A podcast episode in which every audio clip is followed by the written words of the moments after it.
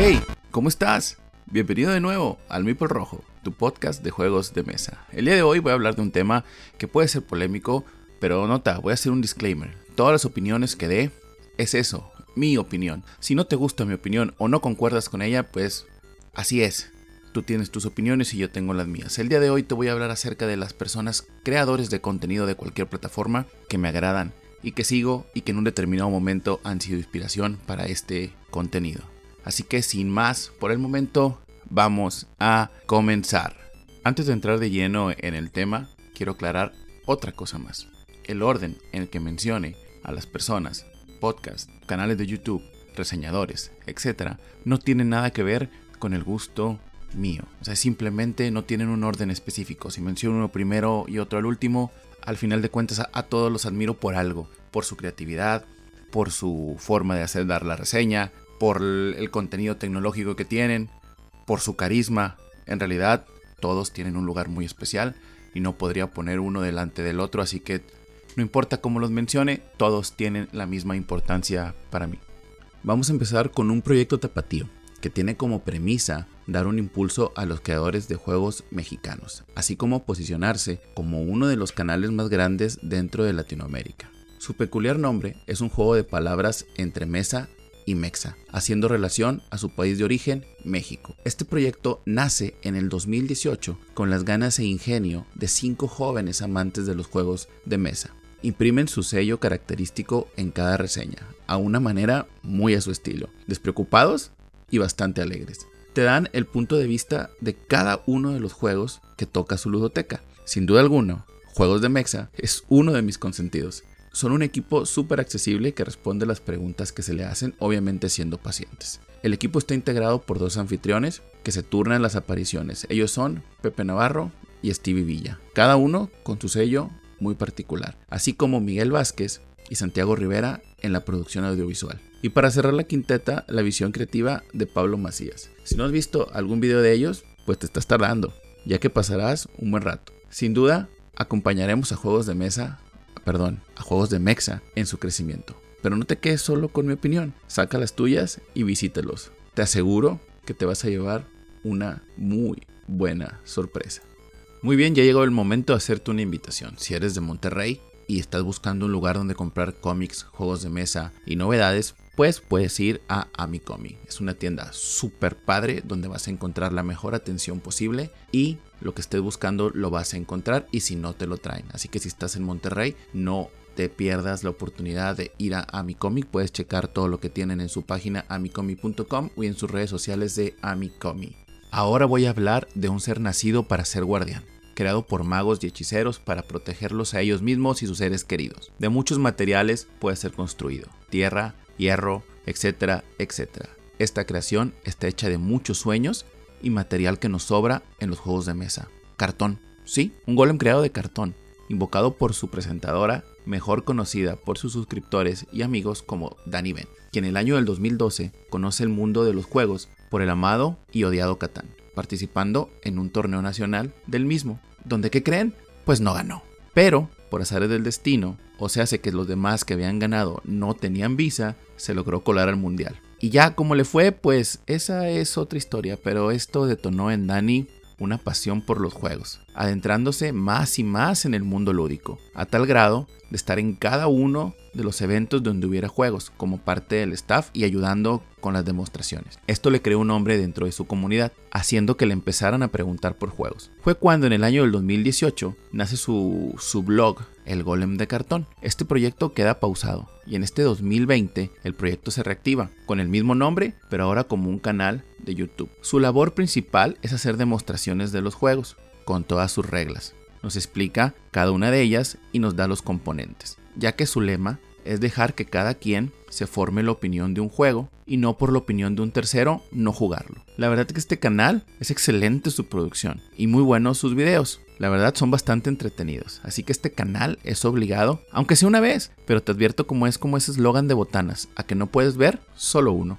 Y a continuación te voy a invitar a que visites una de las tiendas más grandes de todo Monterrey, se llama Hobby Quest, una tienda donde vas a encontrar figuras, juegos de mesa, juegos de cartas y una variedad sin fin de cosas. Pero no te preocupes, si no eres de Monterrey puedes checar sus redes sociales ya que hacen envíos a toda la República, así que si estás buscando una tienda bien surtida y con buena atención te recomiendo Hobby Quest. Ahora le toca el turno a uno de los canales que más respeto por su trayectoria y avance tanto en el crecimiento de sus presentadores como de su escenografía.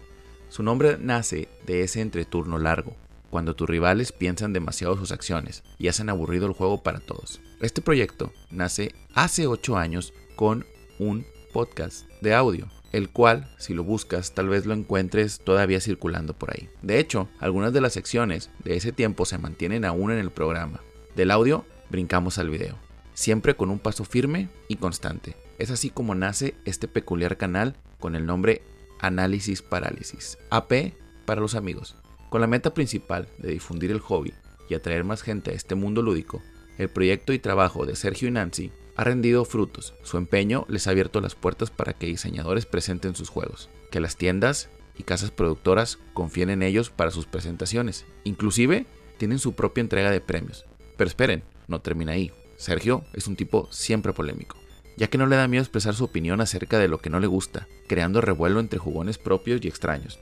Pero al final del día, no, es más que, como él dice, su opinión.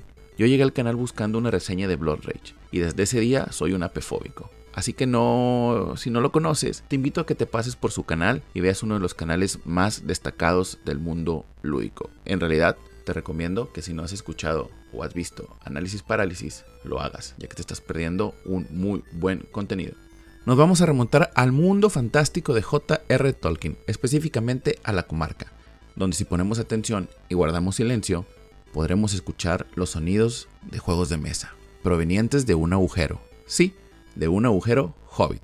Este canal me gusta, debo admitir que la química de sus hosts Mano y Chris es de lo mejor. Hasta las peleas a cuadro son muy divertidas. Esta emisión es de esas que te sacan una sonrisa como mínimo. La verdad, hacen de todo en este canal. 50 cosas sobre ellos, novedades, contenido de las cajas, pero muchas y muchas partidas que se disfrutan, ya que la pareja tiene una química excelente, ya sea dos o cuando juegan a más con invitados. Sus videos te hacen creer más de su contenido. El canal nace para ser exacto el 12 de mayo del 2017, en el sur de España, en un pueblo de Sevilla. En este poco tiempo, el canal ha crecido enormemente y se nota en la calidad de equipo, el capítulo que más he disfrutado es el de Oso Park. Tenía mis dudas del juego, pero después de ver la partida que jugaron, se fueron las dudas. Siempre atentos a sus suscriptores, los cuales los quieren de sobremanera, y siempre humildes, Manu y Chris te explicarán cuánto, cuánto juego llegue a sus manos. Así que, si buscas partidas o gameplays, échale un ojo al agujero Hobbit y comprueba que lo que te digo es cierto. Bueno, creo que estos cuatro es, es algo representativo de lo que me gusta. Habrá una segunda parte porque estoy dejando fuera grandes canales, grandes reseñadores. Por ahí estoy dejando fuera a la Matatena, estoy dejando a Logan, estoy dejando fuera a una, a la mazmorra de Pacheco. No he acabado, hay mucha gente que admiro y que la voy a mencionar, pero lo voy a dejar en una segunda parte. A continuación, te voy a recomendar un juego. Ojo, es mi opinión. Si a ti te gusta, fabuloso. Si no, pues tómalo simplemente como esto, como una recomendación. No es necesario que estés de acuerdo conmigo. Te voy a hablar de un juego bien sencillo, bien fácil, con el cual empezó toda una moda que se llama Sushi Go. Un juego diseñado por Phil Walker Harding, en el cual es una mecánica de draft, que es una mecánica de draft que cada turno te pasarán un set de cartas y la cual tendrás que escoger una para después pasar el resto al jugador de la izquierda o la derecha según sea la ocasión. Este juego te va a dar la posibilidad de jugar de 2 a 5 jugadores en un total de 3 rondas. Y Dependiendo del número de jugadores, es el número de cartas que se entreguen. Si solamente juegan 2, cada jugador tendrá 10 cartas en mano. Y si juegan 5, tendrán 7. Si son 3, 9. Y si son 4, 8. Como te mencionaba, el juego consta de 3 rondas y al final de la tercera ronda, el que tenga más puntos gana. Pero ¿cómo funciona? Te llegan las cartas, seleccionas una, automáticamente todos revelan la carta que le tocó y después pasan las cartas. El revelar la carta sirve para que tu contrincante vea lo que estás buscando jugar y así poder intentar cerrarte un poco el juego para darle un poquito más de dificultad. Pero ¿qué cartas pueden llegar a mi mano? Pues bueno, son 8 tipos de cartas. La primera pueden ser los Maki Rolls. Sí, el sushi normal que conocemos aquí en México. El Maki Roll El que tenga más número de maquis se lleva 6 puntos y el segundo se lleva 3 puntos. Si están empatados, se dividen los puntos. La siguiente carta son los nigiris. Hay tres tipos de nigiri y cada una tiene un valor diferente. Por ejemplo, el nigiri de squid vale 3, el de salmon vale 2 y el de huevo vale 1. Y estas cartas se pueden hacer combo con la siguiente carta que es el wasabi. Al primero jugar el wasabi y después jugar el nigiri de tu elección, multiplicas su calificación por 3, o sea, te dará el triple de puntos. Pero tienes que tener cuidado porque de no jugar primero el wasabi no se multiplicará por 3 y habrás perdido esa carta. Después está la carta de tempura. Esta carta va a puntuar por set de 2. ¿Qué quiere decir? Dos iguales te darán 5 puntos. De lo contrario, quedándote con una o con 3 no tendrás puntos. Solamente cada dos cartas te puntúa 5. Bajo una temática muy similar, la siguiente carta es el sashimi, solamente que esta va a puntuar en set de 3. Cada 3 cartas te va a dar 10 puntos. Otra de las cartas son los dumplings. Estas puntuarán de la siguiente manera. Una carta, un punto. Dos cartas, 3 puntos, 3 cartas, 6 puntos, 4 cartas, 10 puntos, 5 cartas o más, 15 puntos. Así que aquí hay que estar muy pendiente si esa va a ser tu estrategia. Entre más cartas tengas de esta, más puntos te dará. La siguiente carta son los palillos. Sí, esta carta puede ser un arma muy buena o puede ser una maldición. Ya que al momento de tú tomarla, en una siguiente carta puedes dejar los palillos y tomar dos cartas. ¿Cómo? Sí, escoges a lo mejor un dumpling y dices chopstick, o sea, los palillos, y agarras una carta más y dejas los chopsticks en el mazo. Y por último está la carta de pudding. Estos son los postres. Estos postres los irás seleccionando durante cada turno y se quedarán contigo. No puntuarán hasta el final. ¿Qué quiere decir esto? Sí, que por ejemplo, en la primera ronda lograste obtener uno, en la segunda ronda lograste obtener dos, y en la tercera ronda uno más, eso te haría un total de 4. Al final del juego, si eres el jugador que más puddings tiene, te vas a ganar 6 puntos. Si eres el que menos tiene, pierdes 6 puntos. Y si están empatados, se reparten los puntos. Terminando la tercera ronda, pues cuentas tus puntos y el jugador con más puntos habrá ganado. Recordándote que una ronda las cartas se pasan a la izquierda y la otra a la derecha, y para volver a la izquierda o como hayas empezado. Si empezaste primero a la izquierda, después a la derecha, terminas a la izquierda. Si empezaste a la derecha, después a la izquierda, terminas a la derecha.